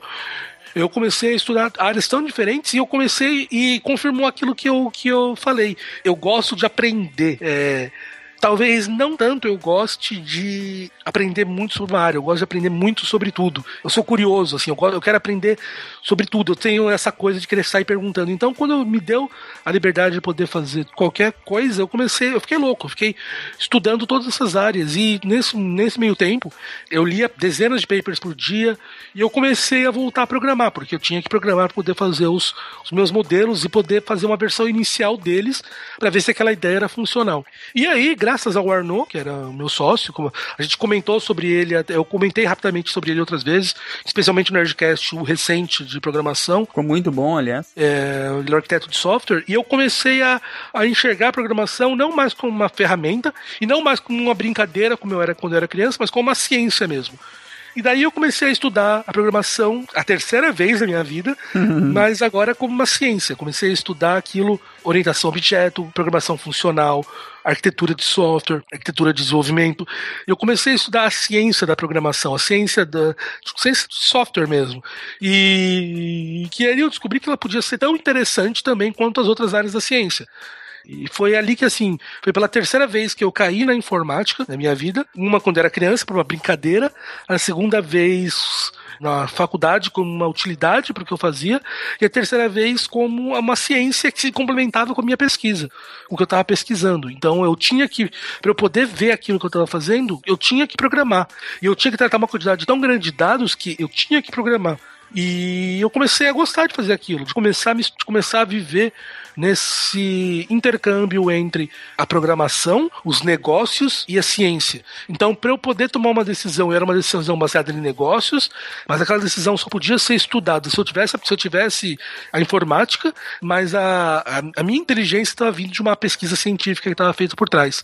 Então a gente viveu ali no meio fazendo isso. E a gente fez muita coisa muito legal nessa época. Eu desenvolvi um modelo para precificação de opções, por exemplo, que se você fosse olhar por trás, o que eu estava fazendo, na verdade, ele era equivalente a eu estar desenvolvendo, era como se a minha opção fosse um- uma onda.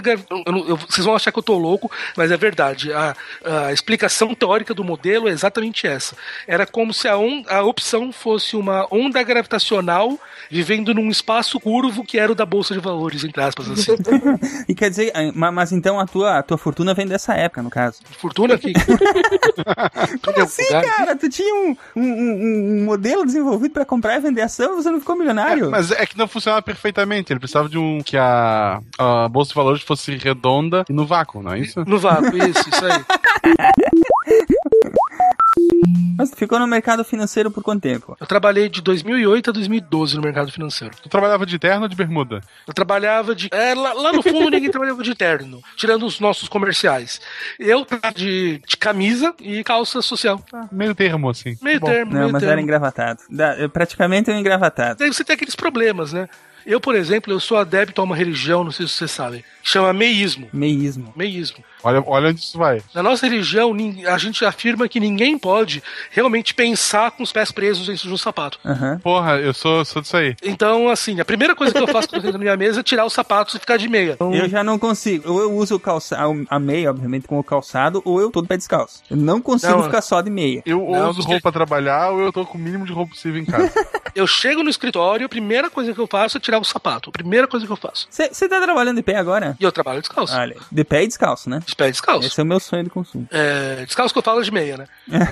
E... Não, é, eu sei- não, eu não gosto de meia. Eu não gosto nada me trancando mesmo. Não, então, não, é, não, pra mim o problema é o sapato. O meísmo, ele é... É pra deixar o pé quente, né? Eu, eu sou mais Cara, radical, então, nessa. nessa, nessa É, porque religião. sabe, o, o aperto no pé bloqueia teu cérebro. e uma vez o nosso principal investidor do fundo tava lá, no, foi visitar a gente. Eu sentava bem do lado da porta. E daí, naquele momento, está eu, descalço, e olhando uma piada do super-homem no meu computador. o- o- Daí entra o principal investidor, os caras, não, esse é o Caio, é nosso responsável de modelagem. Daí tem que eu levantar rapidamente com o braço, tentar fechar a piada do super-homem e levantar descalço pra cumprimentar o cara lá, né? Então, Agora vocês imaginem um físico teórico tentando fazer isso. é, então Pra ver o que Tentando- que deu. empurrando, empurrando a tela do computador pra trás. Fecha, desgraça. Só não acabou o fundo nesse dia porque. Não, não acabou, não acabou. Não, cara. Eu comecei a trabalhar no fundo no dia da quebra do Lehman Brothers. Ai, ai. Olha, bom dia. Bom dia. E nesse momento que eu comecei a ver assim, não ver, eu já tinha certeza, eu já sabia disso, mas você vê assim, como existem outras capacidades que podem ser incluídas no negócio. O Moacir, que era o, que era o gestor principal do fundo, ele era um dos sócios fundadores da empresa, junto com o Arnaud e outros caras. A gente fazia nossos modelos lá e, pô, e a bolsa vai subir, vai descer. Daí ele pegava lá, ele era um trader muito experiente, olhava lá nas coisas, "Ah, Ó, dado o que tá fazendo aqui, ó, eu acho que a bolsa não cai mais hoje, não. Acho que vai começar a subir agora aqui. E, ó, que, imagina, crise de 2008, tudo caindo, tudo destruindo. Você está louco, o mercado tá caindo 14%, não vai subir. Ele, não, vai por mim. Se eu fosse ter um modelinho, eu comprava agora aí. Meu, tava 3 minutos começava a subir o raio da bolsa. Caramba. Da- Daí você, daí você começa a entender que, que pô, é, Feeling também faz parte do negócio. é, meus, meu, não é meus, meus fancy models, eles não captam tudo. Aquele, aquele coreano maldito tava olhando pra um, pra, um- monte de coisa e de alguma maneira o cérebro dele tava descobrindo o que tava acontecendo naquelas Qual a telas. conexão entre as coisas ali, né? Tava fazendo conexões que o- os modelos que a gente escreve e programa Isso. dificilmente pegam, né? E daí você vê que tem pessoas que têm um feeling que é sobrenatural. É um cara que a gente pode falar é o Steve Jobs, né? O Steve Jobs não é um cara que estudou. Sim, sim. Ele era puro feeling. Jobs era E era puro, feeling puro total, ele era, o- ele era o feeling. E eu via gente falando, porra, mas imagina se a gente colocasse, se no lugar do Steve Jobs fosse um. Eu já vi cara falar isso, cientista falar isso. Se fosse um cientista no lugar dele, ele faria muito mais sucesso, porque o cara tem metodologia. Aham, aham. Entendeu? É, não, não importa, cara. Aquele cara podia não ter metodologia, mas o cérebro dele, de alguma maneira, Sim. tava fazendo conexões tão absurdas que a gente ainda não sabe o que, que, que ele era. Então. Eu, eu já li alguns livros sobre isso, assim, e sobre esses insights que muitas pessoas têm a capacidade de ter, né? Tem gente que passa a vida inteira tentando ter insight e não consegue. E a- a- um- uma das, das ligações para essas, pra essas pessoas que costumam ter esses insights frequentes e, e ter essas conexões entre coisas malucas, assim, sabe? Imaginar soluções onde ah, dificilmente outras pessoas olham, é que essas pessoas elas têm o cérebro mu- ah, o, o conhecimento que elas constroem é muito interdisciplinar. E, ao mesmo tempo que ela gosta de física, ela também gosta de, de quadros, de arte, de ir pro campo e ficar olhando a paisagem, entendeu? É, é, é bastante é bastante informação diversa que tem na, na, na mente dela. E- Permite fazer conexões. Exatamente. E aí, de alguma forma, óbvio, a gente nem conhece, nem sabe direito como é que o cérebro funciona direito.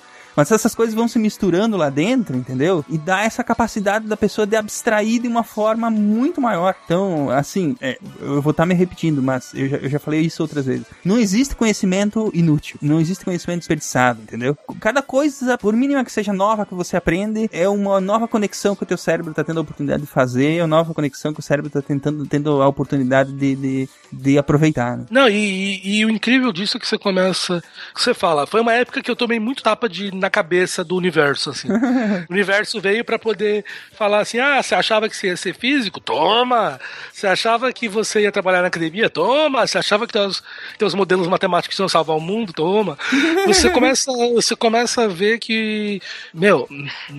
Sabe, as coisas não são como assim, não são como você imaginava, e tem pessoas com habilidades muito diferentes que conseguem atingir resultados muito bons e incríveis. É, é incrível, assim, é, sabe? Você, você é uma puta tapa de humildade na tua cabeça. E é importante isso pro, pro crescimento da gente, né? Pro, pro nosso crescimento como pessoas, que isso, é, a não ser que o cara seja muito abestado, a, a gente, todo mundo passa por esse tipo de situação na vida, né? A- as chamadas a, você- ao autoconhecimento e ao reconhecimento da tua própria insignificância e humildade perante as coisas, né? Isso, e, e isso foi uma das coisas assim que eu acho que, que eu acabo. Hoje em dia eu pego e falo assim, porra, meu, eu não sei como é que eu seria se eu não tivesse largado a física.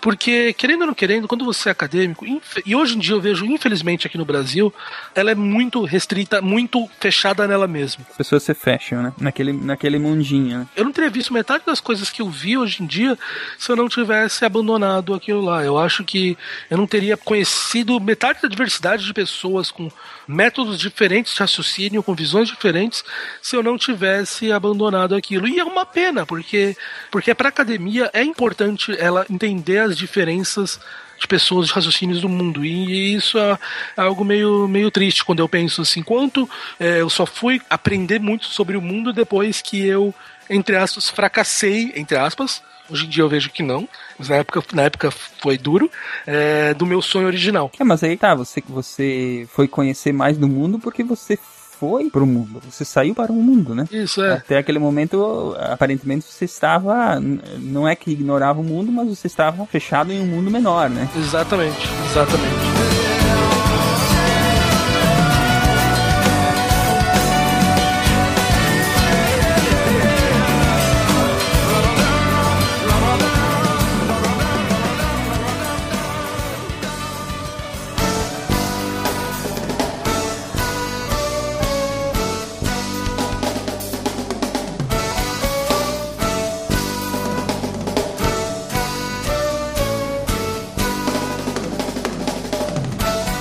Aí? Você quebrou o fundo, né? Porque o. Ah, não, não, não foi isso. Não, não quebrei o fundo, mas a gente se fudeu, foi lá na crise da bolsa, crise de 2008, é, flash crash, foi aquele evento que algum corno maldito na bolsa de Nova York em 2011 resolveu que ele ia comprar umas ações e ele esqueceu, desgramento, que ele tava que o sistema deles trabalhava em múltiplos de mil. Ai, ai, ai, ai. Então ele foi comprar um milhão de ações, ele tinha que digitar mil. Aham. Só que ele digitou um milhão. Ai.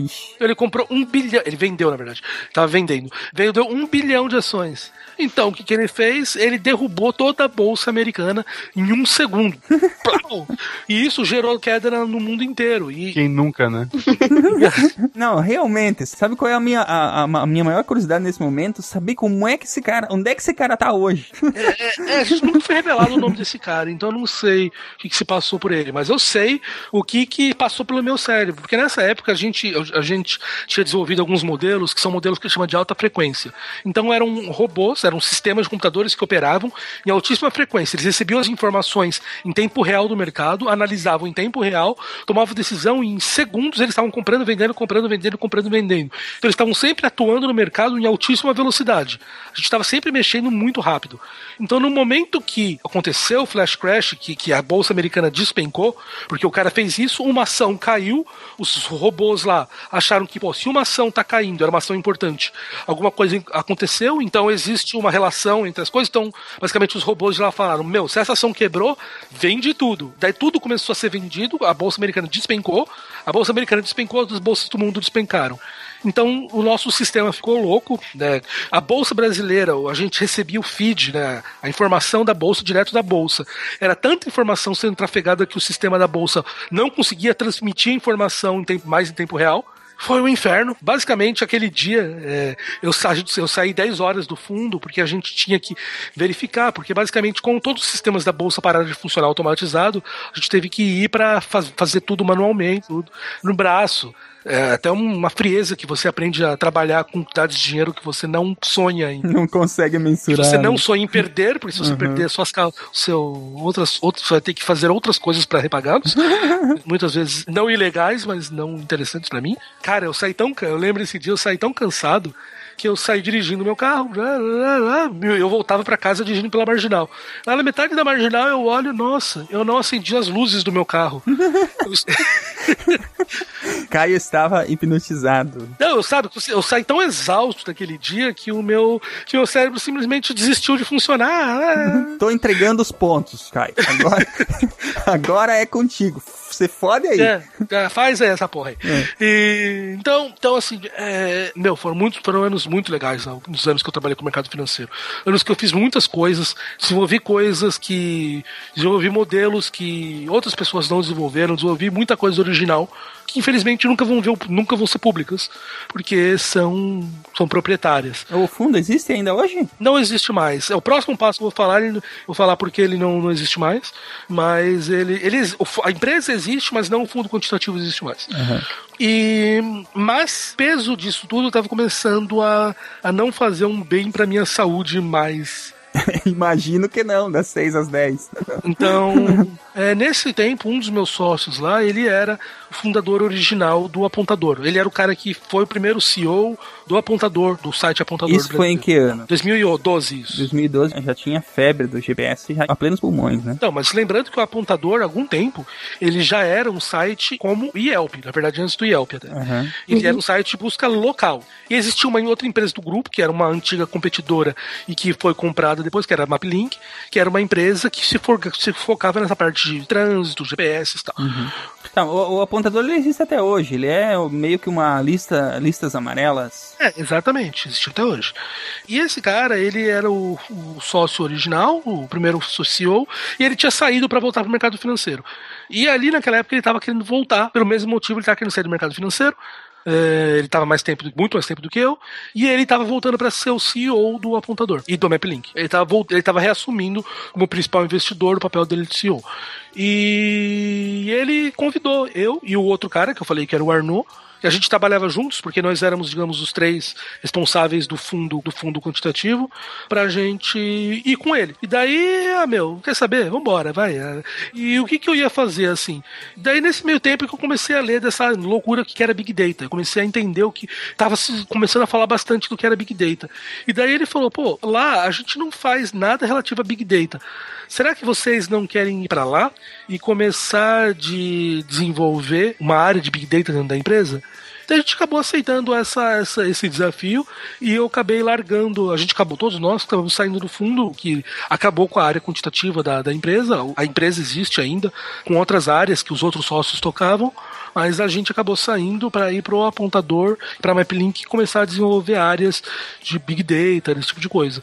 Fui, eu acabei sendo o Chief Data Officer, o responsável por toda a área de dados, para poder começar a desenvolver toda a área de Big Data dentro da empresa. E foi lá que eu entrei em contato com essa nova área, que era bastante inovadora e ninguém, pouca, pouquíssimo a gente estava fazendo no Brasil, mas que era muito parecida com as coisas que a gente fazia no fundo. No fundo, a gente já tinha que trabalhar com grandes quantidades de dados, a gente já tinha que desenvolver modelos matemáticos para interpretar o que esses dados diziam, a gente já tinha que ter a capacidade de processar esses dados. Era a mesma coisa, só que Aplicado a uma área diferente. uma área diferente, com algumas técnicas diferentes, mas no fundo era a mesma coisa. Então, no fundo, o que eu fui fazer foi aplicar esse conhecimento que a gente tinha aprendido, que, de novo, era essa coisa de você ficar no meio da programação, dos negócios e da modelagem, esse tripé que eu, que eu sempre falo que eu fico no meio, para poder aplicar. Pra, como é que a gente pode desenvolver coisas que vão ser de interesse de negócios, mas que são ocultas pela quantidade de dados, então precisam de computadores para serem calculadas e que precisam ser interpretadas através de um modelo. Então a gente foi lá desenvolver essa área. Então eu tive um time lá que, que cuidava de muitas coisas, em especial posso citar de novo o Rafael Cassaverini, que foi que trabalhou comigo lá, levei o Cassaverini foi outro cara que, que terminou o doutorado e ele estava insatisfeito, então eu roubei ele da academia para trabalhar. E a gente começou a a trabalhar nessa área desenvolvendo os modelos e fazendo toda essa área de desenvolver esse tipo de coisa. Foi, foi ali que eu fui, fui cair no mundo de internet muito mais ligado à programação. É, e, é, e é aí que outras coisas começam a acontecer. Como eu falei, lá atrás a gente. Eu, tá, eu tinha falado do Orkut, que eu comecei a trabalhar, comecei a fazer divulgação científica. Conheci o Atila nessa época. Ele te deixou é, depoimento? Não.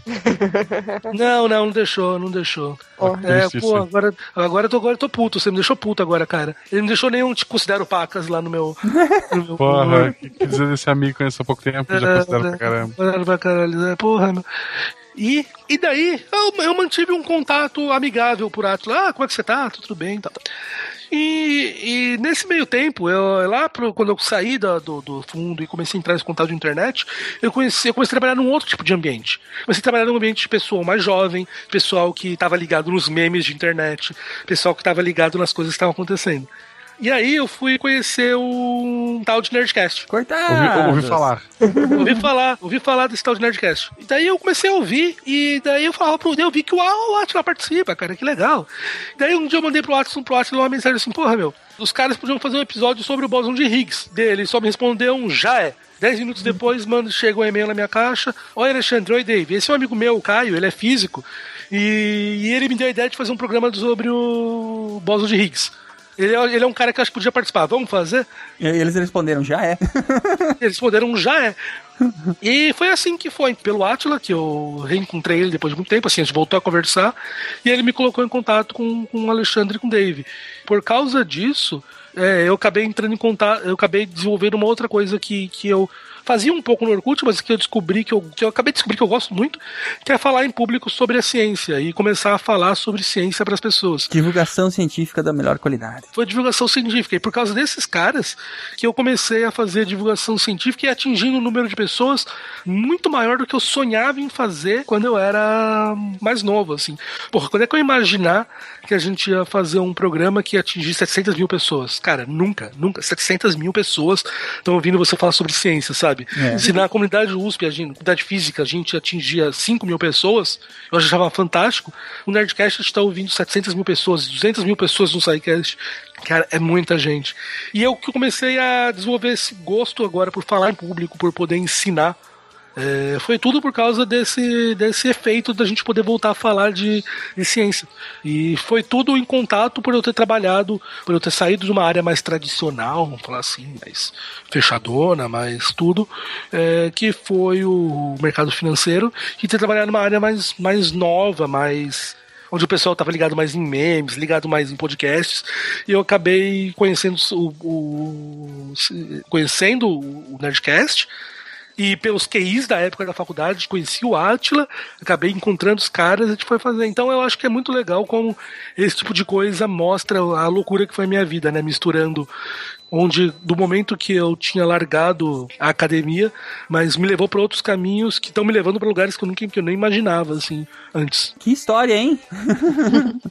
Muito legal. E hoje em dia o Caio abandonou o Brasil, agora está em Amsterdã, curtindo. Amsterdã, curtindo coisas legalmente autorizadas aqui. Coca-Cola, gente, pelo amor de Deus, só pensa besteira. Pode, pode tomar Coca-Cola aí, eu achei que não podia. Pensa besteira, só É. pensa besteira. É, é, é, nesse meio tempo todo aí, me convidaram. É, final do ano, início desse ano, recebi uma proposta para poder é, fazer uma entrevista aqui pro Booking. É, acabei, ace- aceitei. Era um interesse meu e, e da minha namorada muito tempo. A gente já queria. A gente pensava já em sair do Brasil há algum tempo, por N fatores é, a qualidade de vida. Eu, eu tava pensando em começar a aplicar para os Estados Unidos, estava entrando em contato com algumas vagas, estava conversando com algumas empresas lá, mas daí surgiu essa proposta e que andou numa velocidade inacreditável. Ah, quando as coisas têm que funcionar, né? Do momento que eu recebi uma proposta de fazer uma entrevista para eu estar recebendo uma proposta nas minhas mãos que eu para eu poder vir para cá foram três semanas Bacana. E nesse meio tempo eu vim para Amsterdã fazer uma entrevista. como que não fez sua Eu lembro, eu lembro quando tu foi pra aí. É, foi, foi, foi muito Não rápido. teve nem isso. tempo de preparar a tua família, né? Tipo, pai, mãe, eu vou, vou, vou morar em outro lugar. Ah, pra onde é que tu vai, filho? É, Amsterdã. pa- é mãe só, né? Infelizmente meu pai não está mais entre nós, mas alguns anos já. É, eu gostaria que ele estivesse vendo essa loucura toda aqui que tá acontecendo. mas é, não, cara, eu não tive tempo de me preparar. Eu lembro que eu falava com a minha namorada, não, a gente vamos fazer as entrevistas, e daí, daqui uns dois meses, quando sair o resultado, a gente já vai ter pensado melhor, a gente vai ter estudado. Dois meses. Três semanas depois eu tava lá com um contrato na mão. E assina ou não assina? Vai ou não vai?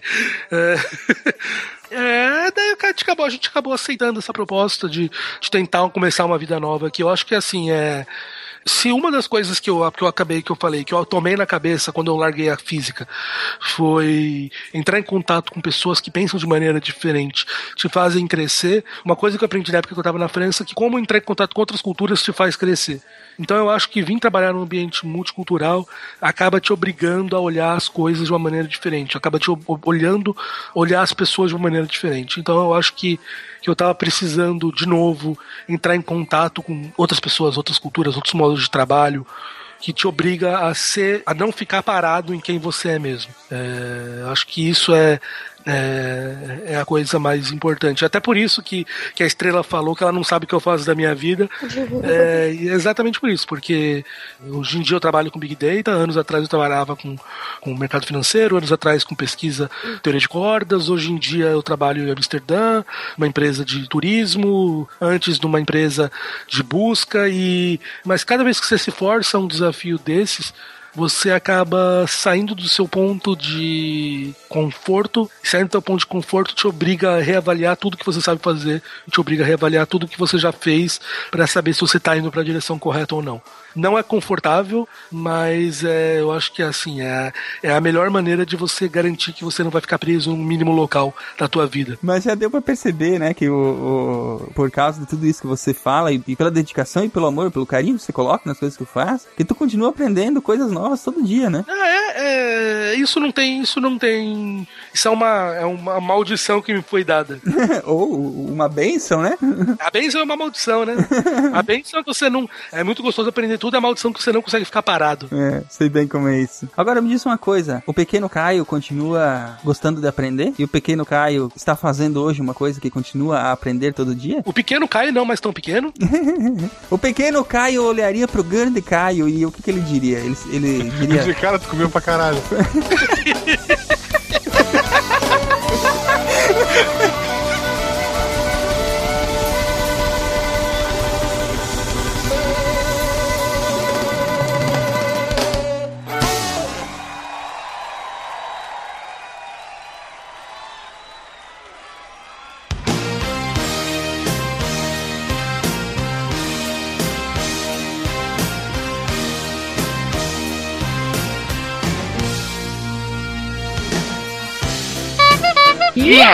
You have new mail.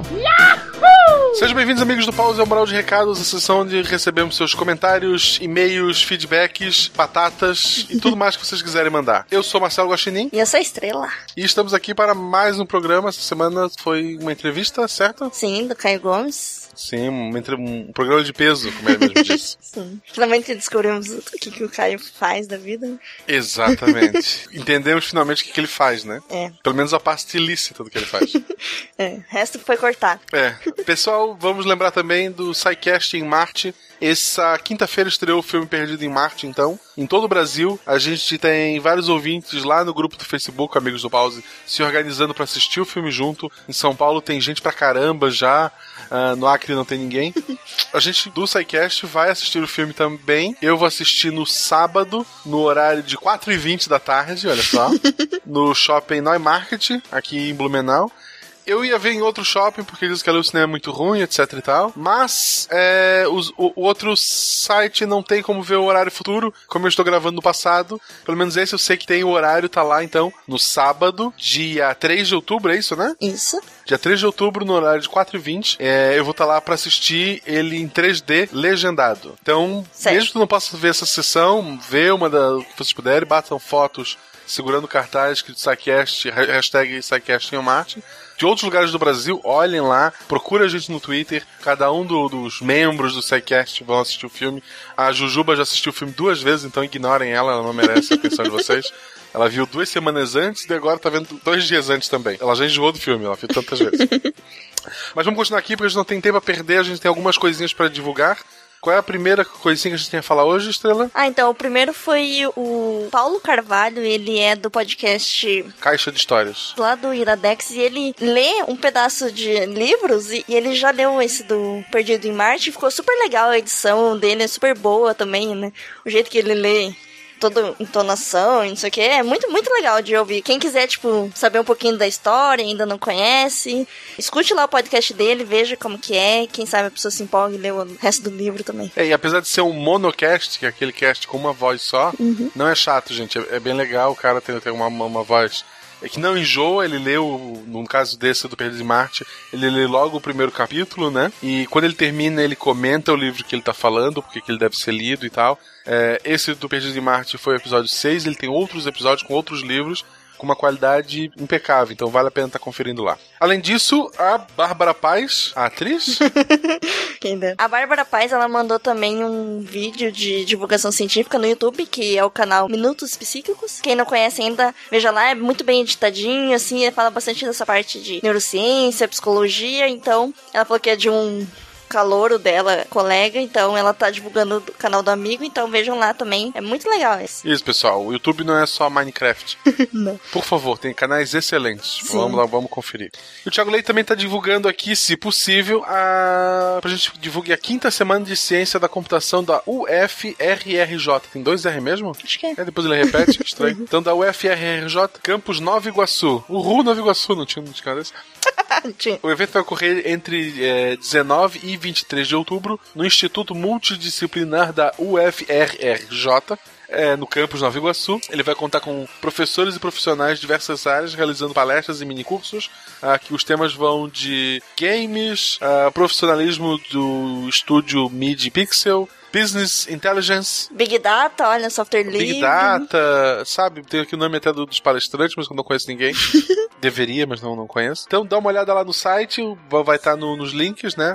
www.cc.frrj.br barra SECCIM. A gente coloca tudo isso no- na descrição. Lá tem o nome dos palestrantes e tal, do- dos minicursos. Vale a pena estar conferindo também. Isso aí. E acho que de recado para essa semana é isso. Então vamos pros e-mails. Estrela, por favor, leia o primeiro. O primeiro e-mail é do Pedro Souza. Ele é operador de telemarketing e graduando em licenciatura plena em artes visuais. De 21 anos, em Natal, no Rio Grande do Norte. Olá, querido oásis de entretenimento. Eu gosto. Eu, gosto- não, não, pera, pera. oásis de entretenimento. Eu acho interessante isso. A internet tem um, tem um monte de bobagem, a gente é oásis de entretenimento. Tá bom. Foi bonito. Boa noite, galera Saicastiana. Conheci vocês por meio de um amigo do trabalho. Esse é amigo de verdade. Uhum. Estávamos conversando sobre física quântica, relatividade Caralho. e astrofísica quando Prometheus, até hoje não consegui assistir por completo, e Interestelar entraram na conversa. Dois filmes excelentes. Após assistir Interestelar, fiquei tão desesperado para me aprofundar naqueles temas que foram abordados na narrativa. Indicaram o SciCash. No início sempre corria entre as abas do navegador para ver o rosto daqueles cientistas malucos, principalmente durante as piadas. Me frustrava sempre que me deparava com é só o som. Pois foram você meu portal de acesso à podosfera. Muitíssimo obrigado. Olha só. Porra, que legal. Curioso isso que a pessoa começa a ouvir o podcast por causa de- do SciCast. É mó difícil alguém conseguir gostar de podcast tipo, do nada, assim. Porra, é, é um trampo. Eu fiquei. Fim de semana eu fui num campeonato de cartas de Pokémon. Não pergunta. E daí eu tava com cartões do SciCast e fui entregando pras pessoas e explicando que é podcast e tal. Pra alguns eu desistia, sabe? Ah, não, é o site, vai lá. Porque não. Ah, a pessoa não, não conseguia entender. Se a pessoa já conhece, é mais fácil. Mas pra você convencer, porque é um programa de duas horas. Talvez ela não tenha o ritmo ainda de ouvir fazendo alguma coisa, daí ela acha que tem que ficar parado. É. ouvir. É, não, eu vi, já ouvi muita pessoa dizer, ah, não, não escuto podcast porque eu não tenho tempo. Caramba! Exatamente, né? De qualquer tempinho. E se, sei lá, você vai até a panificadora, coloca pra ouvir, depois dá um pause e volta. Exato, exato. E, e sabe como é que eu, eu não tinha cartão pra todo mundo? Sabe como é que eu identificava o nosso público-alvo? Acima do peso e não queria aparecer o Luan Santana é o nosso público-alvo. Sei, eu já fui num evento com o Matheus e a gente também identificava assim. Porque se você mostrar um vídeo no YouTube, um canal, pra pessoa é muito mais fácil, porque ela vai assistir poucos minutos ali e pronto. Ela assina o canal e. Mas pra podcast é, é complicado. É complicado. É um rádio na internet. Por isso que quem consegue convencer os amigos a ouvir, tá de parabéns. Parabéns. Continuando, sou amigo do Pause com orgulho. Estou atualmente a um quarto da maratona, sempre baixando o mesmo episódio de diversos aparelhos e ouvindo o mesmo episódio mais de uma vez. Desde o cast 59, que me fazem companhia na academia, lavando louça ou varrendo na casa. Olha só, perfeito, perfeito. Viu? É assim, né? Vida longa e próspera e que venham muito mais casts pela frente. É, se tu tá no 59, tem bastante cast pela frente ainda. Mas a gente promete que vai continuar. É. Obrigada, Pedro. Muito obrigado, Pedro. Continue aí com a gente. E eu vou ler o segundo e-mail aqui é do Fernando. Sem profissão, sem idade e sem cidade. Opa, vamos lá. Olá, Psycasters. Manda este e-mail apenas para agradecer. Não só por disseminar a ciência de forma clara e divertida, mas também pela alegria que trazem. O Psycast tem se tornado uma fuga de mim mesmo. Nossa, da minha depressão. Às vezes fico esperando ansiosamente por um novo episódio. Dando F5 na página às zero horas da sexta-feira. Ele trocou a depressão por ansiedade, olha só. Ao ouvi-los, esqueço dos problemas, aprendo e me divirto bastante. Vocês me ajudam a lidar com meus problemas pessoais, a ser uma pessoa mais feliz, mesmo que por algumas horas. Continue com o excelente trabalho levando a ciência para todos.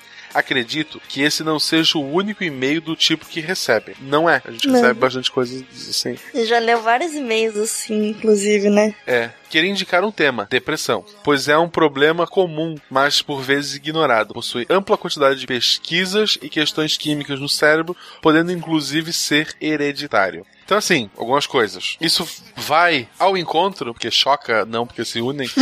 Tem gente que confunde, né? O de, o de encontro e o ao encontro, tem esquema desse, né? Uma algumas pessoas às vezes reclamam, ah, porque como é que vocês brincam com um tema tão sério? Ah, como é que vocês brincaram com Hiroshima e Nagasaki? Precisava de piada no cast sobre, ah, sei lá, sobre Cosmos, sobre não sei o que. Sim, porque a gente faz programa pra não só. A gente não quer. O cara que quer só aprender ciência, ele vai ler um paper, vai ler um, um livro. A gente quer passar isso da forma mais divertida possível. E sim, a gente vai fazer piada. Isso não vai acabar. Se a gente for fazer um programa sobre depressão, sem nenhuma piada, ele termina em suicídio coletivo. É complicado, tipo, a gente não tá desrespeitando ninguém também. Então, se a gente ainda assim recebe muitos e-mails elogiando, então, tipo, acho que a gente tá no caminho certo. Acho que a gente tá no caminho certo. Fernando, muito obrigado pelo teu e-mail. É por pessoas como você que a gente continua fazendo esse trabalho. É, Estrela fa- faz uma voz bem bonita e manda um beijo pra ele. Beijo, Fernando. Essa é a tua voz bonita? Droga. Uma esforça. Essa é normal, Estrela. Uma- Te esforça, Eu não, vai. eu não, não sou. Beijo, Fernando. Beijo, Fernando. Melhorou, olha só, olha só. A minha ficou mais sexy. Então, pessoal, é isso por essa semana. Semana que vem tem mais, certo, Estrela? Certo? Mande e-mails, mande eventos, mande qualquer coisa que vocês quiserem. Mande fotos do SciCast em Marte. Fotos, por favor, milhares, milhares que a gente tá aqui pra receber isso. Aí. Tchau, pessoal. Tchau, gente.